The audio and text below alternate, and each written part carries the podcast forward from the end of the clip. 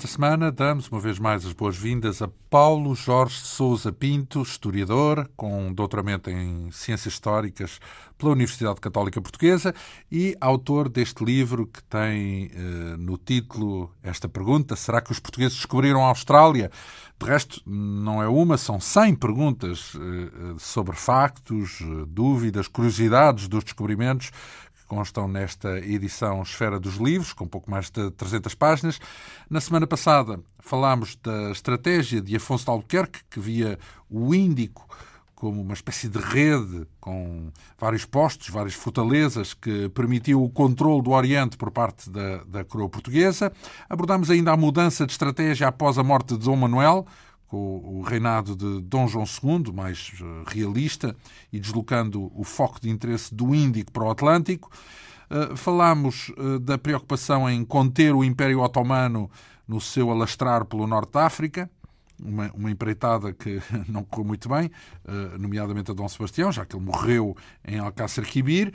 Percebemos ainda que o Atlântico em si foi percorrido quase de fio a pavio pelos portugueses, a ponto de alguns aventarem a hipótese de terem chegado à América antes de Colombo, ainda que não haja uh, sinais eh, concludentes disso ter acontecido.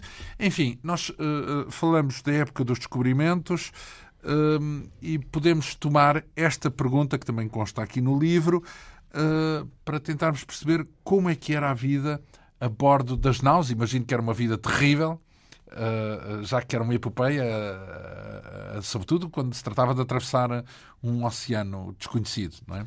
Como é que era a vida a bordo das naus? Hum. A vida a bordo é preciso compreendermos, colocarmos um pouco na pele do que era viver no século XVI. Portanto, estamos a falar de uma navegação que era feita sem a moderna tecnologia, não é? Sem GPS, sem nada disso, sem radar, não é? E, portanto, sem locomoção artificial, portanto, não eram navios a motor, eram navios à vela. E, portanto, não eram caravelas que permitiam fazer zigzags contra o vento. Eram naus que, portanto, apenas navegavam onde houvesse vento e com vento a favor. Mas como assim? Uh, uh, não, não, não havia a famosa vela latina que permitia navegar à bolina? A vela latina específica de, do também famoso navio a Caravela foi desenvolvida pelos portugueses no século XV para explorar a costa africana. Portanto, não servia para costa, atravessar o Atlântico, é isso? Neste momento estamos a falar numa fase posterior, no século XVI, já não estamos a falar em pequenos navios que vão ao longo da costa a reconhecer a costa, como tinha sido um século antes. Estamos a falar de grandes navios carregados de gente. no fundo. Não eram transatlânticos, eram mais do que isso, eram, eram transoceânicos, Sim. que saíam de Lisboa e iam até à Índia e, portanto, seguiam conhecendo, portanto, as direções dos ventos e dos ventos regulares e das, e das, e das ondulações e tudo isso, navegavam para onde havia vento. Faziam escalas, imagino. Sim, é, não era feito assim eh, direto, não é? As escalas eram feitas quando era possível, sempre que possível, e uh, só não faziam mais porque não podiam. Era necessário, numa altura em que não havia, por exemplo, a conservação dos alimentos, quanto mais vezes se parasse, se pudesse parar pelo caminho para se encher os barris de água fresca e apanhar todo tipo de frutas, carne, tudo isso, tanto melhor, não é? É preciso, no entanto, dizer que estamos a falar de navios que iam carregados. Iam carregados de gente, depois regressavam carregados de outras coisas, não é? Mas também de gente. Estamos a falar de naus que levavam, em média, centenas de pessoas. Estamos a falar de 400, 500 pessoas, depende do tamanho, não é?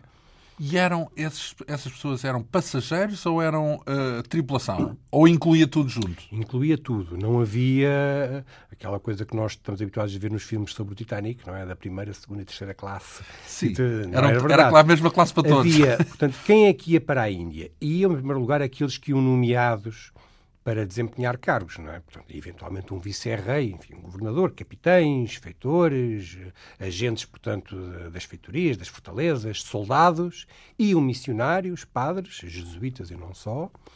Uh, iam por vezes uh, pessoas que levavam. Isto é, é preciso ver que não estamos a falar de pessoas individuais. Por exemplo, um capitão que ia tomar posse da fortaleza X, de Hormuz, de Malaca, não importa, levava geralmente um conjunto de, eu não queria dizer clientelas, porque é uma, é uma, é uma palavra com uma conotação muito pejorativa hoje em dia, mas é verdade, quer dizer, levava uma série de gente, levava o filho, levava o, o cunhado, o amigo, porque eram gente a quem depois eram dados uh, mercês e serviços e formas mas de... já agora, não havia uh, aquela possibilidade, como hoje existe, de se comprar um bilhete para se ir até à Índia, não? Não se viajava de moto próprio? Podia-se ir, podia-se ir. Podia-se pagar uma passagem para a Índia? É isso? Eu não conheço passagem, mas eventualmente, obtendo autorização para ir. Era preciso autorização para ir, não era qualquer pessoa que entrava na nau, não é? Uhum. Portanto, era preciso ser autorizado pelo mas rei. Podia-se comprar uma viagem, no fundo. Eu não conheço caso nenhum em que se tenha pago uma passagem. Eventualmente teria que se obter autorização. Sim. E essa autorização, eventualmente,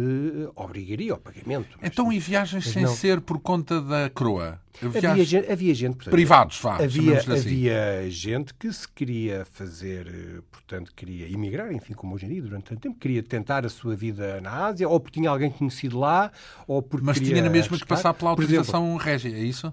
Régia ou de alguma autoridade, não é? Por exemplo, Camões foi para a Índia, mas ele foi desterrado. Portanto, havia depois todo um conjunto de gente que ia, digamos, em funções, eu não queria dizer semi-oficiais, porque não se é desterrado para a Índia como uma função oficial, mas, digamos, gente depois que era posta ao serviço como soldados das armadas, das, fortalezas, uh, e, portanto, uh, há casos de viajantes, não é? Pessoas que querem, por exemplo, alguns estrangeiros conseguem autorização para ir para a Índia, querem conhecer, querem fazer negócio. Então, mas e a quem é que pertenciam? Uh, por acaso, Os falamos navios? imensas vezes dos descobrimentos e nunca pensamos nessas coisas práticas. Não havia navios privados, digamos assim, onde uma pessoa podia até fretar um navio. Eu quero que o navio me leve daqui até ali. Não, não. Havia, depois, atenção, estamos a falar em num período longo, estamos a falar em 100, 200 anos, não é? Sim. Portanto, há oscilações. Inicialmente, nas primeiras armadas, bom, em primeiro lugar, só ia, só navegava para a Índia, fazia aquele percurso nas rotas portuguesas com autorização do rei ao serviço do rei de Portugal. Ponto final. Acabou.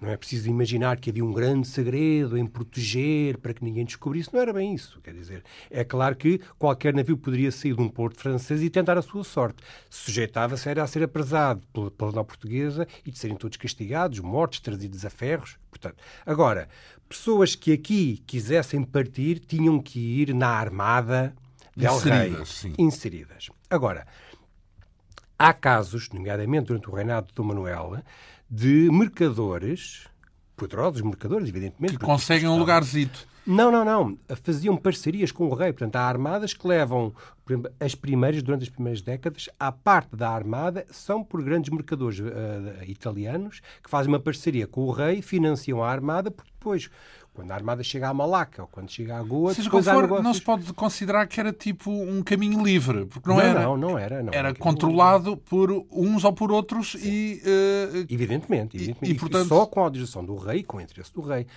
Também é preciso dizer que não era nada barato, não era qualquer mercador que tinha armar uma nau, armar um navio, era caríssimo, que isto envolvia um grande investimento. Mas daí a intervenção. E Outra coisa já agora, um grande mercador, também havia portugueses que fizeram isso, tinha todo o interesse em associar-se à coroa.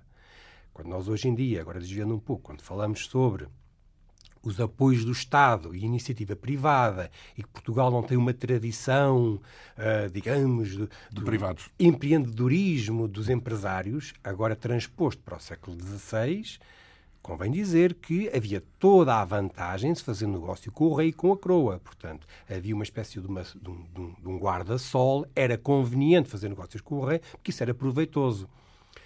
Nós podemos dizer, bom, mas nós não tínhamos mercadores que quisessem arriscar, ou seja, não tínhamos empresários, entre aspas, por dinâmicos, própria. por conta própria que quisessem. Tínhamos, com certeza que tínhamos. Eles é que sabiam que tinham, tinham mais a ganhar se associassem ao ah, rei. Claro e, por outro lado, nunca poderiam ir sem a autorização do rei. De maneira que, ao mesmo tempo, causa e consequência. Claro. Uh, então, significa que, uh, antes de mais, pirataria. Por exemplo, pessoas que arriscavam uh, ir por sua conta, mas para assaltar os que lá andavam. Isso, a pirataria também havia. Sempre, sempre, sempre houve piratas. Era mais comum... No Índico, se calhar, do que no Atlântico. É, como ainda hoje. não, não, no Índico tinha uma tradição de pirataria, como ainda hoje. Sim. Pronto, mas aqui também, hoje já não há pirataria nas costas do Algarve, mas naquela altura havia muitas, não é? Pirataria e corso. Convém dizer que os portugueses também eram corsários. Ou seja, um corsário é um pirata que vai ao serviço do, do seu rei. rei, não é? Portanto, está autorizado a. É claro que isto depois tinha uma, digamos, uma camuflagem ideológica navios muçulmanos marroquinos podia-se aprazar mais ou menos à vontade, porque era considerado, fazia parte das regras do jogo, os marroquinos assaltarem as costas do Algarve e vice-versa. Era supo... Não era suposto encontrar navios no Atlântico, a não ser que fossem espanhóis, que também estavam autorizados a navegar para, para o Novo Mundo. Não era suposto a nau portuguesa chegar ali a Cabo Verde e encontrar navios ingleses se os encontrassem, estava autorizada automaticamente pelo rei a apresá-los, a fazer-lhes guerra e, portanto... Podia ser ao contrário, podia ser apresada. Exatamente. Isso também acontecia ocasionalmente. É claro que depois há períodos, há fases, eh, por exemplo, a pirataria ou o corso francês nas costas do Brasil tem devido às questões políticas que opunham a coroa portuguesa à coroa francesa em meados do século XVI, nas costas do Brasil, está ali um momento em que se nota que há piratas franceses e corsários franceses. Uh, depois, quando Portugal é associado à coroa, digamos, espanhola durante o período filipino, Portugal atrai os inimigos dos espanhóis, portanto, a, a, navegação portuguesa também passa a ser apresada, os holandeses, os ingleses, no Atlântico e no Índico. Portanto, isto tem oscilações, não é? Então, eu, eu, queria voltar aqui à, questão do, do, dia a dia. Não, não, exatamente. Uh, eu, eu, eu, até ia dizer que, por esse dia a dia, se era assim exigente, até imagino que a probabilidade de alguém que entrava num navio de chegar vivo ao final da viagem era relativamente duvidosa, era relativamente baixa, não? Essa probabilidade. Ou seja, não, não havia um risco, o risco era alto, sério de, de, Bom, de, vida até. Claro, claro. Não só devido aos próprios acidentes da viagem, aos naufrágios, aos ataques, enfim, de piratas, problemas, digamos, técnicos da navegação, não é? O percurso de Lisboa até à Índia tinha também os seus períodos de descanso calmos e tinha os seus períodos de grande aflição digamos que até Demorava cá... uma viagem dessas quanto tempo? Demorava, demorava meses, vários não? meses, sim, sim, sim, sim. Geralmente saíam, uh, geralmente saíam de cá em março ou princípios de abril e demoravam vários meses a chegar à Índia. Depende depois se havia ou não problemas, por exemplo, a passar o Cabo da Boa Esperança. Era um grande obstáculo. Hum. Até Cabo Verde a viagem fazia-se sem grandes dificuldades. Parava-se em Cabo Verde, enchia-se novamente os barris de água e preparava-se então depois de Cabo Verde, dar a volta, afastando-se da costa, fazer aquela curva quase, quase a até o Brasil. quase a tocar as costas do Brasil, para passar o cabo com segurança. A passagem do cabo da Boa Esperança, que era o grande problema. Uhum. Depois tocava-se geralmente em Moçambique, fazia escala em Moçambique, o grande susto já tinha passado e depois de Moçambique até à Índia era, como se diz hoje em dia, um tirinho. Sim, rápido, já um estava quase em casa. Não, porque era conhecido e, portanto, Sim. a navegação era ir a direito até à costa indiana. E depois, a partir daí, como hoje em dia há escalas nos aeroportos, depois as pessoas dividiam-se entre os que ficavam em Goa, os que seguiam para Cochim, os que iam para norte, para o Hormuz, para o norte da Índia, para o Gujarat e aqueles que continuavam viagem, não é? Que iam para Malaca, que demoravam mais, não sei, esperar pela outra monção que os levasse mais uns meses de espera para Malaca e aqueles que ainda iam para além de Malaca, não é? Que tinham para o Oriente completamente para a China, para a China, uhum. para as Filipinas não, oficialmente não porque era proibido.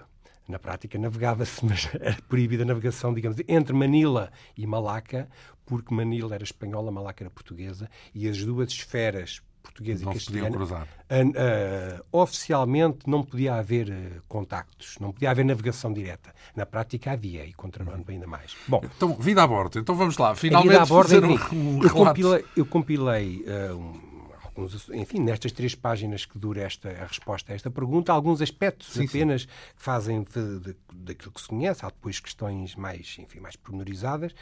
Uma das questões era a alimentação, como já falámos há pouco.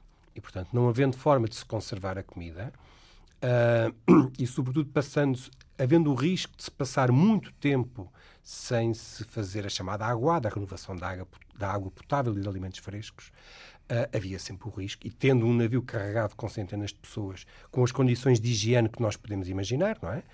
Uh, tanto mais que a própria questão da higiene, de, de se lavar, não tinha o enfim. Não havia padrões. Não, não tem os padrões que tem hoje, não é? Sim. Portanto, achava-se que, por exemplo, tomar banho em água quente era uma coisa que era mau, porque apodrecia as carnes. E, portanto, água fria sim, mas água quente não. Daí, que os hábitos de higiene deixavam muito a desejar. E, portanto, a conservação dos alimentos deixava muito. Uh, colocava uma série de problemas. Por exemplo, uma pergunta, uma subpergunta muito simples: qual era a principal alimentação que, que as pessoas comiam? Não é? Uh, a principal alimentação era uma coisa chamada o biscoito. Quando se fala mandava carregar não sei quantos quintais, não sei quanto, uma quantidade de biscoito, biscoito. E eram biscoitos é um pão, de bolacha? Não, não, ah. não, é um pão, uma espécie assim, pão, digamos, Sim. é pão cozido duas vezes para ficar e ficava muito rijo uh, era mais difícil apodrecer, não é? E, portanto, era uma coisa... Uh, não, era mais para roer do que para... para Depois, eram embarcados eh, todo tipo, enfim, de mantimentos, nós podemos imaginar, não é? Aquilo, não havia carne, por exemplo? Carne, animais vivos, depois eram, eram mortos, abatidos ah. ao, longo, ao, longo, da viagem. Então, mas não se podia conservar, por exemplo, em sal, porque há um... Também, também, salmoura, evidentemente, mas, mas, mas isso colocava depois, enfim, o próprio problema de, de a pessoa não se pode alimentar durante, um, durante 15 dias inteiros com carne salgada, não é? Uhum. Havia, sobretudo, a questão dos frescos, a questão da vitamina C. Peixe. não pescavam? Não. Também, mas não se consegue alimentar 500 pessoas só pescando. Pois, pois, pois mas é. também havia, evidentemente. É. Tudo isto depois servia de. de era, feito, era, era feito o aprovisionamento. O grande problema não era exatamente que as pessoas morressem de fome, o grande problema era a questão dos frescos. Nós hoje em dia conhecemos, sabemos o que é a vitamina C e a carência de vitamina C e o escorbuto, não é? Portanto, que causa o apodrecimento das gengivas, enfim, e, e, os dentes. e pode levar à morte, enfim, para além de todo o tipo de infecções que podemos imaginar, era a questão do escorbuto, uh, que não sabia bem porque é que era causada, porque os conhecimentos da medicina não estavam, não eram idênticos aos de hoje, mas percebia-se que era, havia necessidade de, de, de água potável e, e, e alimentos frescos. Recordo-me de uma história curiosa que é descrita pelo António Pigafetta, portanto, o cronista da viagem ah, do Fernando Magalhães, Magalhães em que os eh, marinheiros que atravessaram o Pacífico morreram imensos com escorbuto, mas eh, estranhavam e olhavam desconfiados para os oficiais porque os oficiais praticamente não morreram de escorbuto.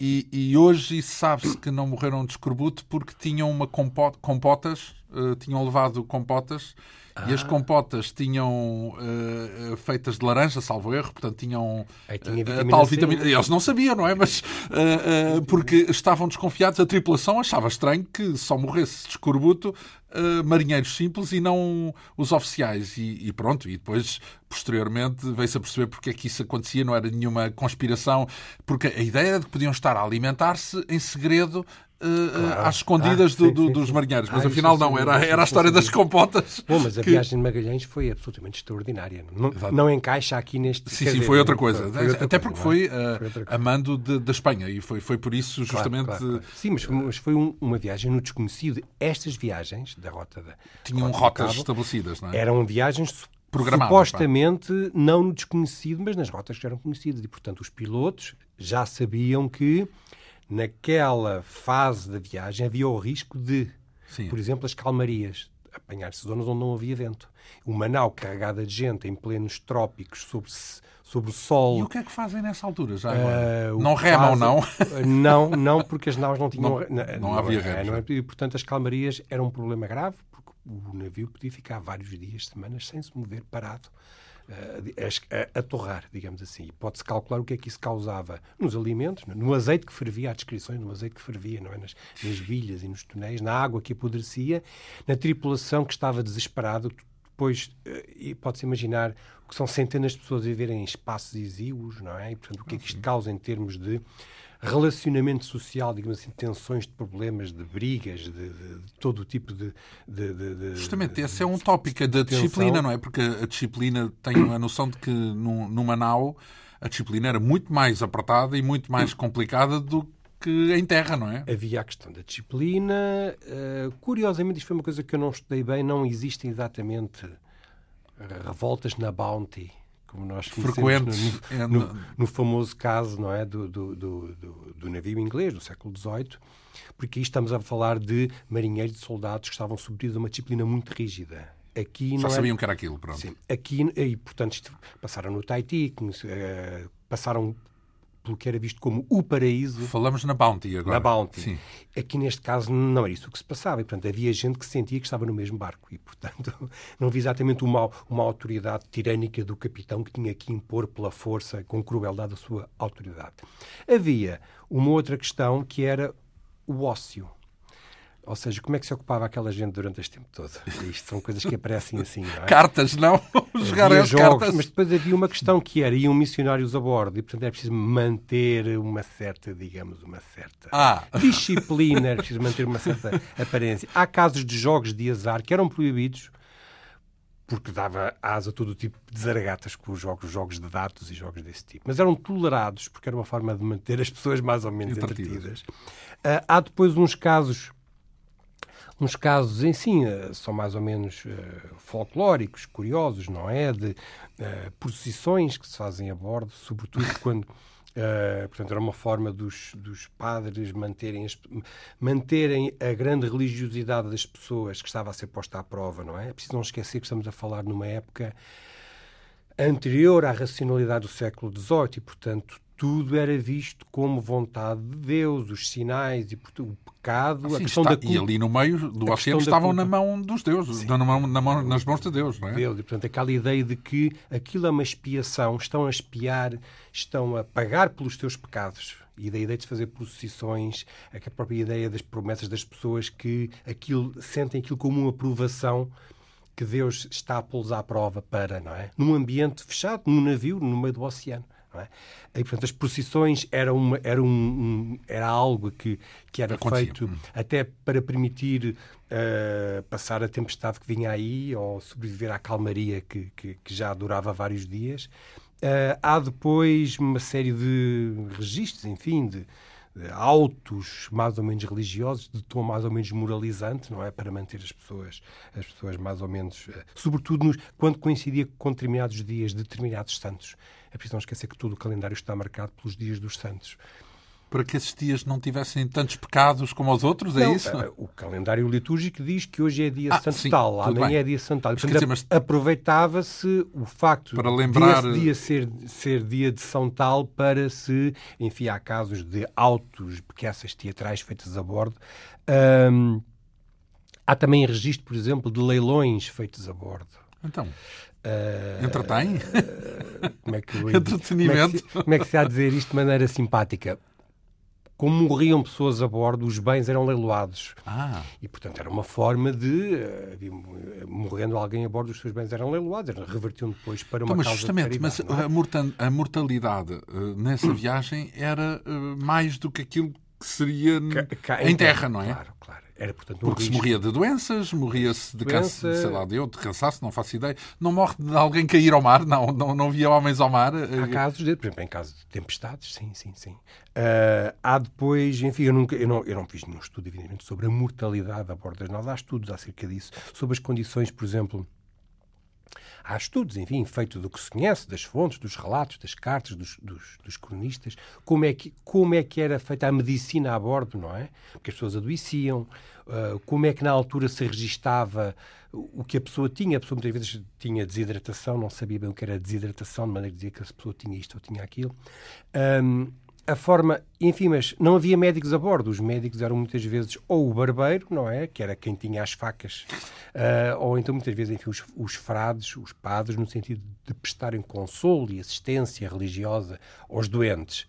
Como é que eram feitas as curas? Enfim, podemos imaginar uma pessoa que vai mal nutrida, vai com um problema qualquer de enfim, tuberculose, não interessa, uma doença que podemos imaginar, não é? E vai muito debilitada depois de vários meses e, portanto, chega, passa ao cabo da Boa Esperança já em situação, eh, enfim, precária em termos de saúde, não é? Como é que se achava que se curava? Bom, fazendo uma coisa mais, muito comum, que era fazer sangrias. A nós hoje, enfim, causa-nos algum arrepio. Tirar sangue. Sim, será? tirar sangue. A Isto tinha uma explicação para a medicina da época, por causa dos humores, considerava-se que o sangue era um humor que- do qual havia excesso e, portanto, era preciso fazer um pequeno corte, deixar sair o sangue, porque isso eh, obrigava a um novo equilíbrio dos humores do corpo, era assim que se entendia. Nós hoje, pelos conhecimentos de medicina que temos, podemos imaginar o efeito de uma pessoa que era sangrada três e quatro e cinco vezes ao longo da viagem, não é? Que estava moribundo e chegava lá verdadeiramente morto. Mas isto, enfim, era o que se fazia na altura porque se achava que era que era que era que era enfim a forma Mulheres, de havia a bordo? Uh, mulheres a bordo ao contrário do que muitas vezes uh, até influenciado pelos filmes não é de que uma mulher a bordo dava azar e tudo isso não é verdade havia mulheres a bordo Um, estou a falar de mulheres uh, que embarcavam legalmente, com autorização. Não estou a falar de passageiras clandestinas, não é? Aliás, há casos depois de Uh, eu acho que falo nisso mais à frente quando se fala sobre o papel das mulheres nos, nos descobrimentos. Uh, há casos de mulheres, que mulheres e homens que embarcam clandestinamente. E o caso de ser descoberto uma mulher era mais grave. Não por ela ser mulher, mas porque isso, e por ter embarcado clandestina, mas porque uma mulher a bordo implicava um risco maior, por, enfim, pela, pelo estado de exaltação que causava no meio dos homens todos. Por é? indisciplina, é isso? Sim, sim, sim. Problema de disciplina. Nesse caso. Agora, há mulheres que embarcam, nomeadamente, as, embora poucos, enfim, poucos casos, as esposas dos, dos, passageiros. E, portanto, o capitão, o vice-rei, havia casa em que levavam mulher. E há mulheres portuguesas que vão para a Índia. N não estamos a falar nunca em uh, leva, levas de famílias que vão colonizar o que quer que seja, não é? E, portanto, não estamos a falar de famílias inteiras, estamos a falar de casos pontuais que se conhecem, que se existem, de mulheres que iam acompanhando os seus maridos, não é? Uh, e, portanto, apenas como isso. E, com, e, como tal, aquela ideia de que as mulheres a bordo davam azar porque, porque atraíam a, a má sorte, não é, não, não, não é verdade, é um mito, não sei bem qual é que é a origem desta ideia, mas não era, não era verdadeira, pelo menos no século XVI. Uh, penso que até era uma tradição dos militares, porque durante muitos anos também não havia mulheres entre os militares. Imagino que isso tinha a ver com o mesmo princípio de que as mulheres não se podiam mostrar com os homens, porque senão era uma confusão. Imagino eu. Os portugueses que iam, os soldados, os soldados, enfim, que iam, seguiam a bordo, uh, muitas vezes não tinham bem a preocupação de levar a mulher, porque eles sabiam que quando chegassem lá arranjavam Teriam outras. uma, duas ou três, não é? Enfim, uh, depois temos a seguir esta questão que é mais ou menos no fundo, hum, a pergunta que podia ser feita em Portugal na altura em que os barcos partiam, que era onde é que andava, onde era a Cochichina, onde, até onde é que chegavam os portugueses. Portanto, podemos começar uh, pela Cochichina. Uh, portanto, hoje, na língua, no linguajar corrente, a Cochichina é no sítio de São Nunca. Portanto, é, é, é para lá do sol posto também. Afinal, Uh, a Cochinchina era, era o quê? O, o, eu lembro, esta foi daquelas coisas que me passou pela cabeça assim, quase uma iluminação, não é? Que eu pensei, espera aí, mas isto, uma boa pergunta seria pôr onde ficava a Cochinchina? Que as pessoas falam na Cochinchina como se fosse uma terra lendária e imaginária. Na realidade, a Cochinchina existiu e existe.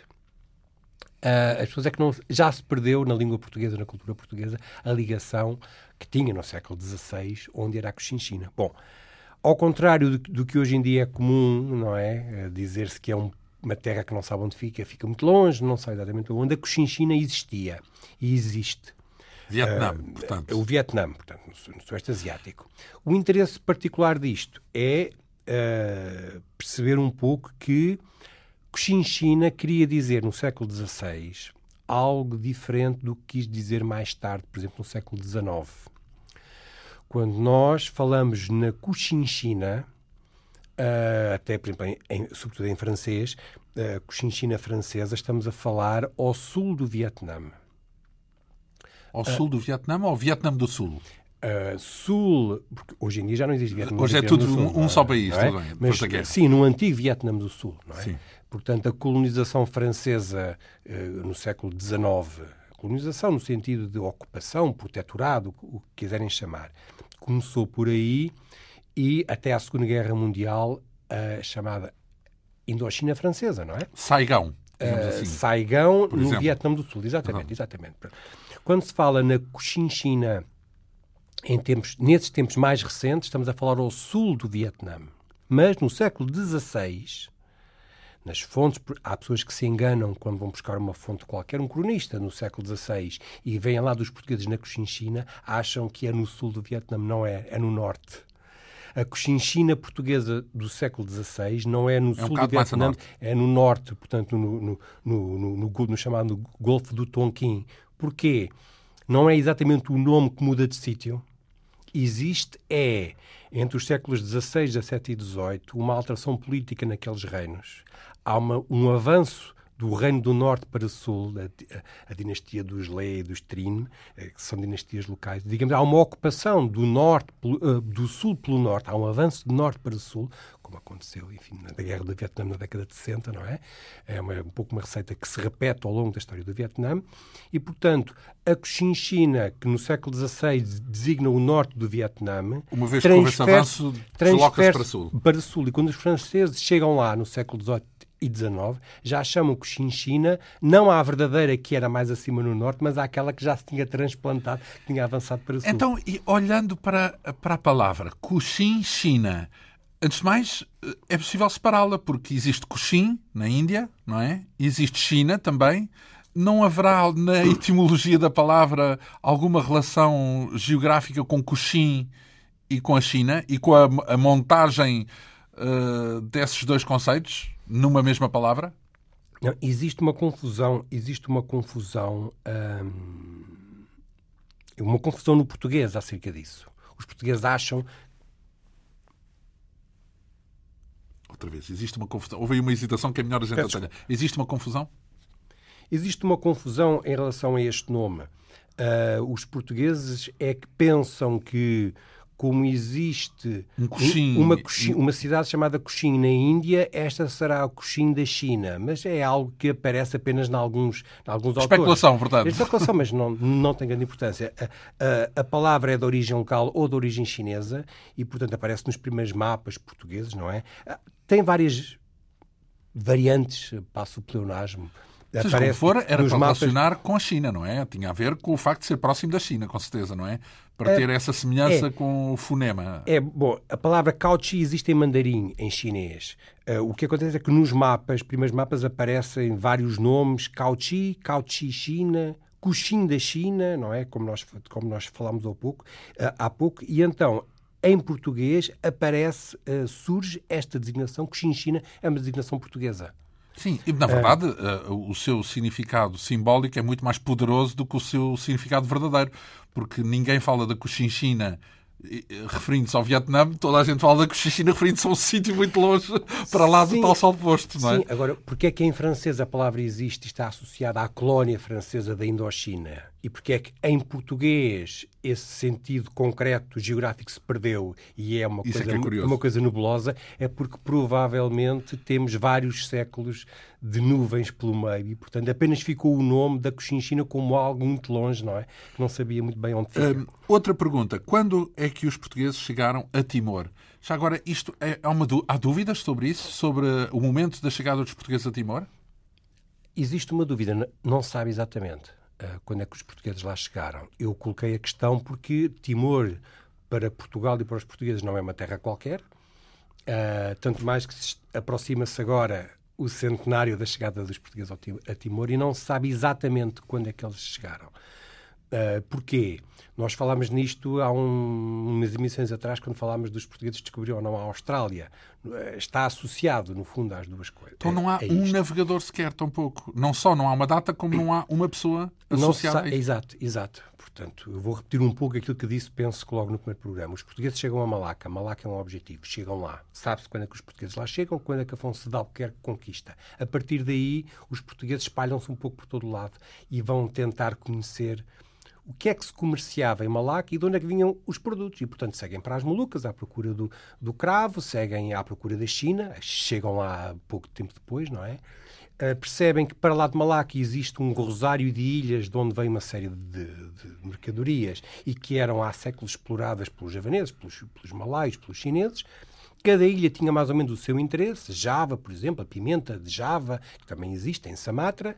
E há uma ilha que se chama Timor, de onde veio uma matéria importante, que é o sândalo. O sândalo branco, que tinha uma matéria preciosa, uma madeira preciosa, que tinha uma série de utilizações uh, na cosmética, na, na, na, uh, enfim, não era uma madeira para fazer navios, não é? Mas tinha, uh, não só na Europa, mas também na China, sobretudo. E, portanto, de onde é que essa madeira vem? Bom, vem de uma ilha chamada Timor. O problema é que Timor, em malaio indonésio, em Bahasa, quer dizer Oriente. E, portanto, todas as ilhas, as ilhas, que ficavam para lá de Java eram Timor, porque ficavam todas a Oriente. Mas havia uma em particular, uma grande ilha, de onde vinha essa madeira. Pronto, os portugueses tentam chegar lá. Bom, não se sabe, não existe nenhuma carta, não se conhece até o momento nenhuma carta que diga partiu uh, o navio de Malaca, chegou a Timor, onde os portugueses nunca tinham chegado, foi assim, carregaram a sanda. É uma nebulosa. Não há, não se sabe. Sabe-se que, em determinado ano, em 1514, o capitão de Malaca escreve ao Afonso de Albuquerque e diz não foi ninguém a Timor porque não tínhamos junco. O junco, portanto, o navio, não é? E uh, no próximo ano, se tudo correr bem, mande lá alguém. Portanto, é suposto já lá estar. Uh... Portanto, diz-se que. Mas em 1515 não há nenhuma carta a dizer eu fui, eu cheguei lá, eu mandei, foi e voltou, não se sabe. O primeiro dado, por isso é que se diz, digamos, intui-se de que 1515 é a data que os portugueses terão chegado. O primeiro dado, carta confirmada com é um nome de alguém que chegou a Timor é de 1516, de um homem chamado Jorge Fogaça que foi, porque há o relato que diz que ele foi a Timor com dois criados do capitão de Malaca, e, portanto, depois conhece um pouco enfim, o que é que ele era, foi feitor, o que é que ele fez, o que é que ele fazia ali. O primeiro nome associado à chegada a Timor é um homem chamado Jorge Fogaça. 1516. Se os portugueses lá chegaram um ano, um ano antes, em 1515, eh, é possível, é talvez até provável, mas não se sabe exatamente se lá foi alguém ou não. Porquê é que isto tem alguma importância? Porque nós estamos agora, próximo ano, em 2015, a data tradicional considerada como da chegada dos portugueses a Timor em 1515, portanto, o próximo ano, em 2015, a chegada dos portugueses a Timor, embora não se tenha a certeza e nem não quem, saiba quem. Nem a data, nem, nem por aí. Por aí foi assim, por aproximação. Depois... Uh qual foi o papel das mulheres nos descobrimentos? Uh, há pouco raspámos uh, nessa, nessa matéria. Já vimos que elas podiam acompanhar uh, os oficiais ou, ou, as pessoas importantes, digamos assim, mas depois isto não fala tanto na, na travessia do, dos oceanos, isto fala no próprio. Imagino que foram importantes tanto em Portugal, na, na sede do Reino, como até relevantes nos destinos. Portanto, ao longo da África e por aí fora, ou não? Ou não eh, tiveram um papel Sim. relevante? Eh, tiveram, com certeza. talvez a, a, pergunta diz qual foi o papel das mulheres nos descobrimentos. Talvez a pergunta não esteja muito bem formulada porque diz qual era o papel das mulheres, onde quer que seja, inclusive nos descobrimentos. É uma pergunta idiota.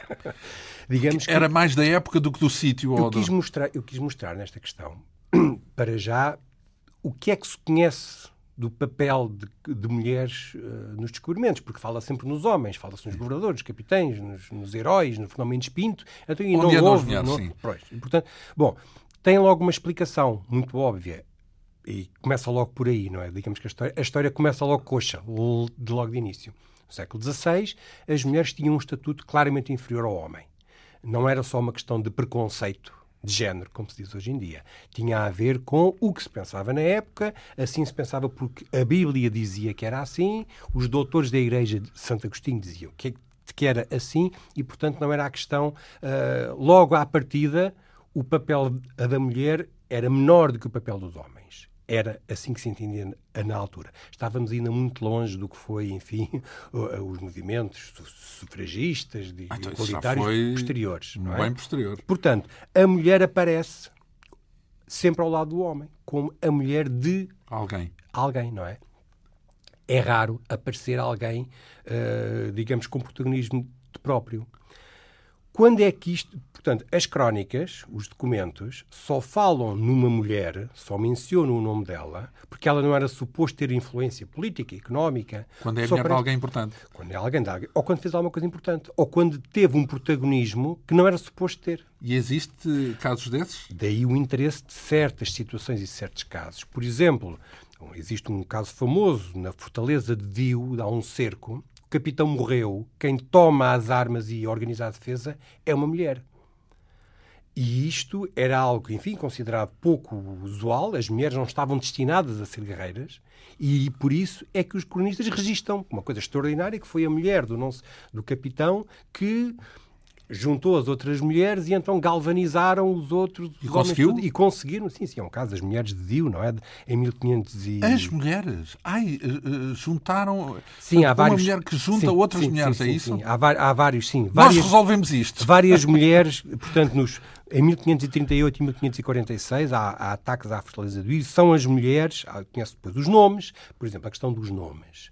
Nós só sabemos os nomes delas quando aparecem, quer dizer, quando emergem daquele limbo em que era suposto elas ficarem com o seu recato, não é? Sempre, aqui um parênteses, torna-se uma tarefa muito mais complicada para o historiador estudar a vida de uma mulher dessa época do que de qualquer homem. Portanto, digamos que porque o registro, a probabilidade de haver um registro contínuo de uma mulher, só se fosse rainha, para aí, imagino eu, não sei, sim, é, sim, que, é, sim, que, é que poderia haver um registro permanente e sistemático daquilo que andaram a fazer. Por exemplo, há documentos que, são, que na altura deviam ser banalíssimos. Hoje são importantíssimos para nós, porque tratam, por exemplo, quando trata de uma. De, eu estou-me a lembrar de vários casos, de um caso de um, uma disputa com uma determinada instituição oficial. Se é A, B ou C, existe muito. Agora, se é a viúva de, por exemplo, em Macau ou noutras paragens, se é viúva de, nós percebemos que, porque é que aquela mulher tem aquele protagonismo. A documentação depois que tem aqueles dados todos refere-se àquela mulher. Uma mulher que não era suposto, digamos, ter aquela, desempenhar aquela função, ter aquela importância, não é?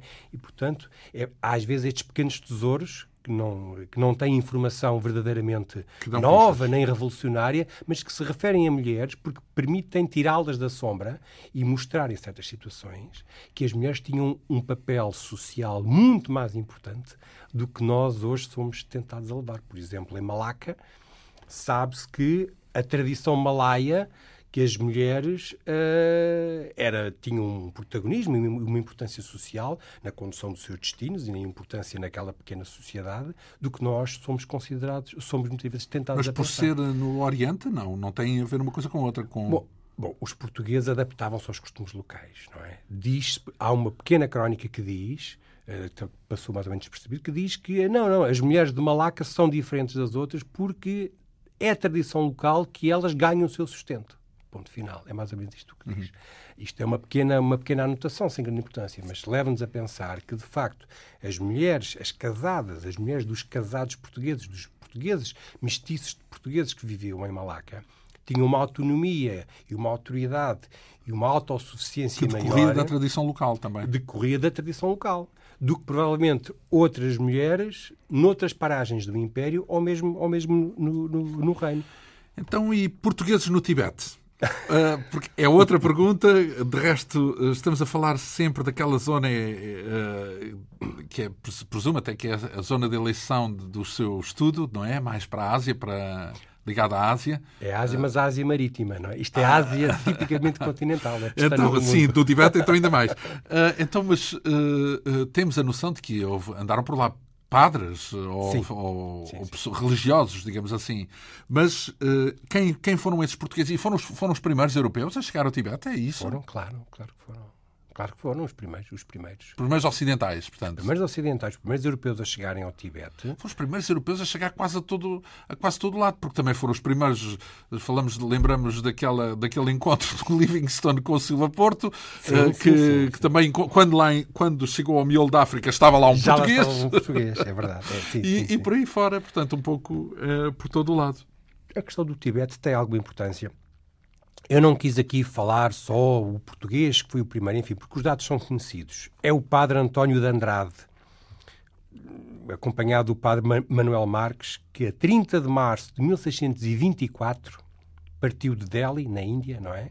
Rumo ao Tibete. Portanto, a viagem sabia-se onde é o Tibete ficava. Portanto, os portugueses estavam na Índia, havia uma delegação, digamos, de jesuítas portugueses na capital do Grão-Mogor, em Delhi, e, portanto, sabia-se que o Tibete era um reino continental que ficava nas Mas montanhas. O Marco Polo, por exemplo, não tinha andado por lá os mercadores venezianos nas suas Marco. viagens pelo, pelo Passar, Oriente, não, não passaram, passaram, no Tibete? Passaram ao largo, não se passava... Foi para no... a Mongólia mais do que para o... Ele fez a viagem, eu não conheço exatamente a viagem dele, mas ele fez a, a tradicional Rota da Seda, não é? Por onde, por onde, pela, pela Ásia Central. O Tibete não se passava pelo Tibete.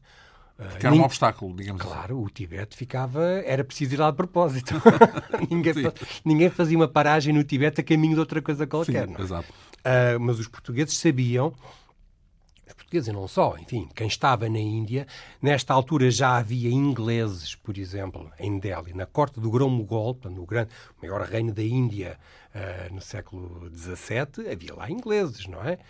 Não é questão dos portugueses descobriram que havia um reino chamado Tibete, não, é? não era isso. Na Índia sabia-se que havia um reino das montanhas que se chamava o nome que nós quisermos, que nós identificamos como Tibete, remoto, remotíssimo, cujo acesso era muito difícil. Bom, Portanto, não exatamente foi um português que descobriu. A questão não é essa. A questão é que... Pôs-se a caminho. Vá. Porquê é que os portugueses, porquê é que só naquela, nesta altura, e porquê é que são portugueses e não de outra qualquer nacionalidade, uh, sente a necessidade de se perguntar onde é que fica e colocar-se a caminho e ir lá.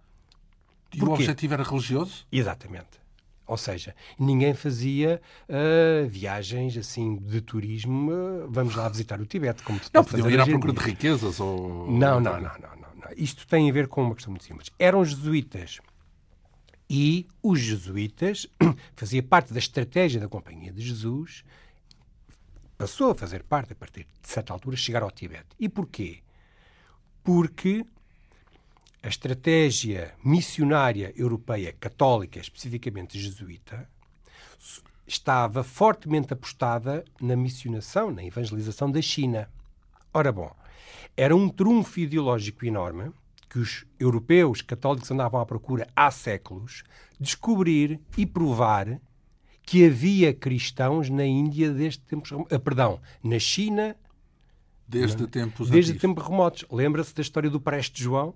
Lembra-se da procura das cristandades, de que a ideia de que haveria um rei mítico poderoso para além do mundo muçulmano está também ligado a isto. Ou seja, os jesuítas poderem, na corte de Pequim, mostrar que há cristãos na Ásia, algures no grande reino da China, alguns na massa continental, há séculos. Abria existe, um precedente importante. Que existe uma cristandade perdida ali no meio, era um trunfo importante, não só na Europa, Já agora, mas também na China. O Tibete, na altura, pertencia à China? Era, era... Bem, a China não sabemos muito bem o que é que era, se calhar havia várias, havia, uh, uh, vários uh, senhores. Eu, eu, aliás, começo o texto a falar do problema do Tibete. As imagens que eu tenho do Tibete, da banda desenhada, e a, o, enfim, a invasão chinesa do Tibete, depois uh, transmitida pelos filmes dos do Sete Anos no Tibete, enfim, tudo isso. A relação entre o Reino do Tibete e a China foi conturbada uh, há séculos e, portanto, não foi só em 1950, não foi, linear, não foi só em 1950 que os chineses, por serem comunistas, ocuparam o Tibete. Essa ocupação é permanente porque ah, no, enfim, a China de agora tem armas que não havia no século XVI e, portanto, ocupar um reino ali montanhoso não era muito prático. Mas durante, mas a relação sempre foi difícil, complexa e o Tibete foi ocasionalmente submetido à autoridade do rei da China, assim dito em termos gerais. Porquê é que os jesuítas lá queriam chegar? Porque tinham ouvido falar de que, o, de que haveria cristandades algures ali no Reino Montanhoso. Ora bom, as imagens que os jesuítas tinham de, dessas cristandades colavam, assim, a papel químico sobre o que são as práticas do budismo tibetano. O facto de haver monges, o facto de usarem incenso, fazerem cânticos, que eram, que eram informações que chegavam sobre esse reino, levavam imediatamente os judeus a pensar que eram cristãos. Um pouco abastardados, um pouco perdidos eh, da verdadeira fé. Vamos ter com eles. Pronto. Mas vamos encontrá-los. Portanto, a procura dos cristãos da Ásia tem esta etapa definitiva já no século XVII. Então, e quando lá chegam, não há uma desilusão? não... Uh, isso é... Essa pergunta verdadeiramente é interessante. Porque uh, Hoje em dia, os estudos, os historiadores dizem que haverá uma dose de. Não sabe bem se, se hipocrisia, se engano, se, enfim, outra questão qualquer os jesuítas portugueses que chegam lá e que regressam depois à Índia pelo caminho por Aliás, a viagem é muito atribulada, como se pode calcular, não é? As dificuldades, o, é, extremamente penosa a viagem por, por desfiladeiros, com o frio, com a fome, tudo isso. Portanto, existe, é muito difícil lá chegar. Quando regressam, vêm maravilhados de que descobriram uma, uma cristandade perdida.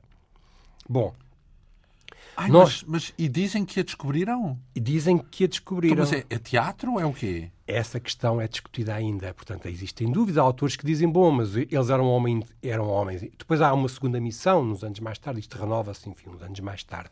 E dizem, bom, não é possível que homens inteligentes, letrados, não tenham percebido que não eram cristãos. como eram aqueles, terem sido enganados daquela maneira, terem ficado iludidos, um pouco como o Vasta Gama. converteram, não? Um, podem um, ter convertido pessoas lá e depois, um presumindo... Como, como o Vasta Gama, quando chega a Calcuta e acha que aquilo também são cristãos, não? os hindus também são cristãos. Mas esse foi por ingenuidade. Ingenuidade. uh, Coloca-se depois esta, esta questão. há uma resposta um pouco mais, digamos, mais pragmática, que é se estes homens estavam ou não intimamente convencidos que eram cristãos, ninguém saberá. Mas que convinha à estratégia à qual eles estavam ao serviço dizer que sim, que eram cristãos, não há dúvida nenhuma. E, portanto, continuaram a dizer que sim, que sim, que sim, porque reconhecer que não havia cristãos, que afinal aquele rei não era de cristãos, seria um revés, uma derrota importante. Portanto, durante algum tempo isto foi mantido, os contactos interrompem-se durante várias, durante várias, várias décadas, só mais tarde, só já no século XVIII, é que os jesuítas voltam a mandar uma nova missão, já com italianos, e portanto aí já se desvia claramente da, da digamos, do, do propósito religioso. Portanto. Não, do propósito religioso não se desvia. A Companhia de Jesus não se desvia do propósito religioso. Desvia-se é da expansão portuguesa e dos portugueses, não é? Não, e desvia-se daquela noção de que são cristãos que ali andam, porque, porque aí já se sabe que não são, não é? Sim, Ou não? sim, sim, sim. Aí já existe é quando a noção... o reconhecimento, mas é claro que no século XVIII os objetivos de missionação já eram diferentes do que eram os objetivos dos finais do século XVI, princípios do século XVII. Já tinha passado, entretanto, um século. Ora bem, estamos na Ásia e vamos continuar na Ásia eh, porque, eh, e na China, em especial, porque, uh, pelos vistos, de acordo com aquilo que podemos apanhar numa das perguntas que deixa no seu livro, também há viagens chinesas uh, importantes, nomeadamente no século XV, uh, e a pergunta que aqui deixa é qual foi o alcance e o significado dessas viagens chinesas no século XV? E nomeadamente imenso. este Zheng He, não é? O Cheng He, o Cheng He, Cheng He. Cheng He, pronto. Bom, eu remeto, de sotaque.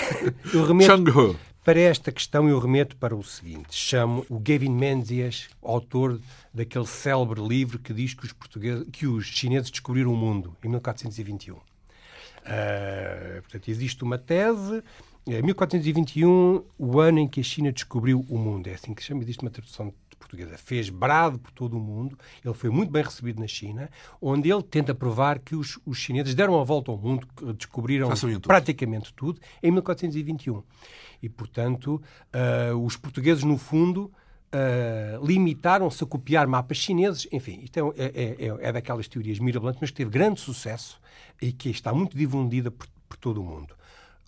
Porquê é que eu quis mencionar isto neste livro? Porque, apesar de todos estes exageros de que fala este autor desta célebre obra recente, houve, na realidade, viagens chinesas no Índico que chegaram quase até ao Cabo da Boa Esperança uh, na década de 1420.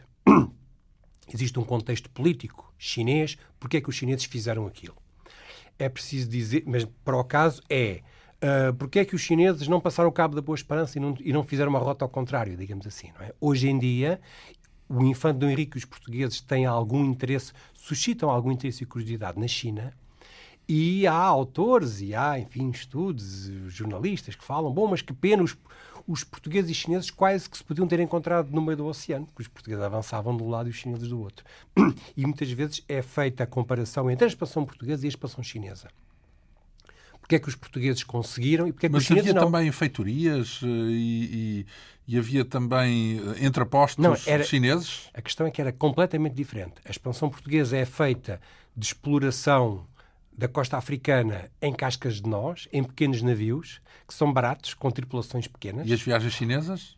As viagens chinesas. Ah, e como já falámos há umas semanas atrás, não eram viagens, a não ser a partir de Dom João II, oficiais, comandadas pelo rei e tudo isso, eram inicialmente do infante Dom Henrique, portanto com meia dúzia de homens e com pequenas caravelas. Assim é que se deu o arranque. Então, no caso chinês, eram grandes armadas imperiais que iam digamos, levar a civilização chinesa aos bárbaros, os bárbaros era tudo que não era chinês, e, portanto, submeter, do ponto de vista de, uh, da vassalidade, os reinos bárbaros do Sueste Asiático, dos malaios, dos javaneses, ao imperador da China. Ou seja, o imperador da China considerava-se um pouco suzerano, como os grandes senhores da Europa medieval, suzerano de toda aquela Ásia marítima. Estas armadas tiveram como objetivo renovar a submissão daqueles reinos ao, ao, filho do céu, então, ao imperador quem era este Cheng He? O Cheng He foi o, o, almirante de várias expedições chinesas que na década de 1420 partiram de facto da China, chegaram a, passaram a Java, Malaca, chegaram à Índia, contactaram com os reinos, eh, fizeram comércio Isso com muito antes reinos. dos portugueses andarem por lá. 80 anos? Ou... Muito antes, exatamente. Um... E que chegaram, tanto quanto se percebe, chegaram à costa de Moçambique, à costa oriental africana. Daí falar-se. Mas e não deixaram vestígios? Há vestígios, enfim, arqueologia, Sim. questões desse tipo, não é? Tipo uh, padrões ou pedras? Uh, ou... Há uns vestígios, eu não conheço exatamente os pormenores, mas diz-se que chegaram à costa ori oriental africana. Uh, porque eram, eram armadas imperiais que iam, digamos, desenvolver o comércio ao serviço do Filho do Céu, semidivino, que era o rei da China. Eram, eram, eram armadas uh, simultaneamente políticas, diplomáticas, comerciais, uh, e, portanto, era uma espécie de grandes embaixadas da China Uh, por toda a Ásia. Então, mas uh, uh, o que é estranho é porque é que isso não se prolongou no tempo. Ou seja, Exato. foi só naquela década, é isso? Exato. Porque nós dizemos, bom, mas porque é que eles pararam, não é? Sim. E eu aí retomo e termino com o que disse há pouco. O objetivo era muito diferente. É que os portugueses podiam se dar, digamos, ao luxo, se se afundasse duas ou três cascas de nós, não se perdia grande coisa. E, portanto, quando havia um rei mais interessado, como o Dom João II, bastava armar umas caravelas e continuar a avançar, porque era algo mais ou menos informal, mais ou menos, enfim, que estava dentro, como se diz hoje em dia, das nossas possibilidades. Ora bom, as possibilidades da China naquela altura eram imensas. Portanto, isto eram armadas com centenas de navios. Mas essas possibilidades desapareceram, é isso? Não, saía, saía muito caro. Era, era, isto dava, isto dava um, uma despesa enorme ao tesouro chinês. Faz-se uma vez por outra. E, portanto, há uma... uma vez por outra, lá se manda uma armada gigante. Não, é, enfim, envolve outras coisas. É o seguinte, a dinastia Ming, que é a que reina na China, tem sempre o grande problema das suas costas. Tem sempre o problema da grande muralha da China e dos tártaros, dos mongóis. Portanto, não se pode é aventurar muito pela... E, portanto, há ali uma fase em que a China se abre para o mar, para sul, se abre, digamos, para uma expansão marítima. Mas arrisca nas traseiras. Desde o momento em que as coisas. Mas o grande medo desta dinastia sempre foi os mongóis. É preciso não esquecer que a dinastia Ming derrubou a dinastia mongol. Uhum. no século XIV. E, portanto, os mongóis, a Ásia Central, os tártaros, os bárbaros, que estão nas costas, é sempre o grande problema.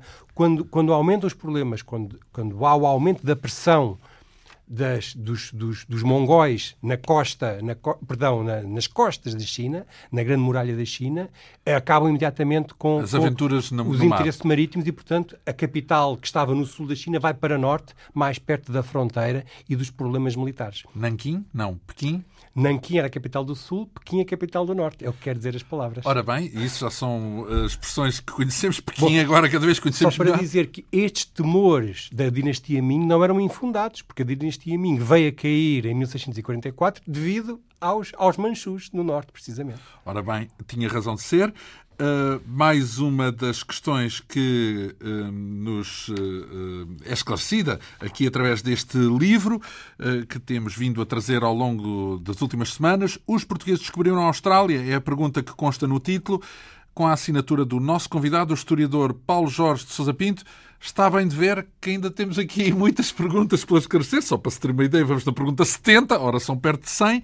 Eh, não quer dizer que eh, passemos por todas as perguntas, bem entendido, mas a verdade é que uh, temos um bom motivo para regressar a este livro uh, lançado pela Esfera dos Livros uh, e que tem a assinatura do nosso convidado Paulo Jorge de Sousa Pinto. Muito lhe agradeço mais esta vinda à Rádio Pública. Uma quinta essência com a assistência técnica de Ana Almeida, produção, realização e apresentação de João Almeida. Obrigado pela atenção. Regressamos de hoje a oito dias.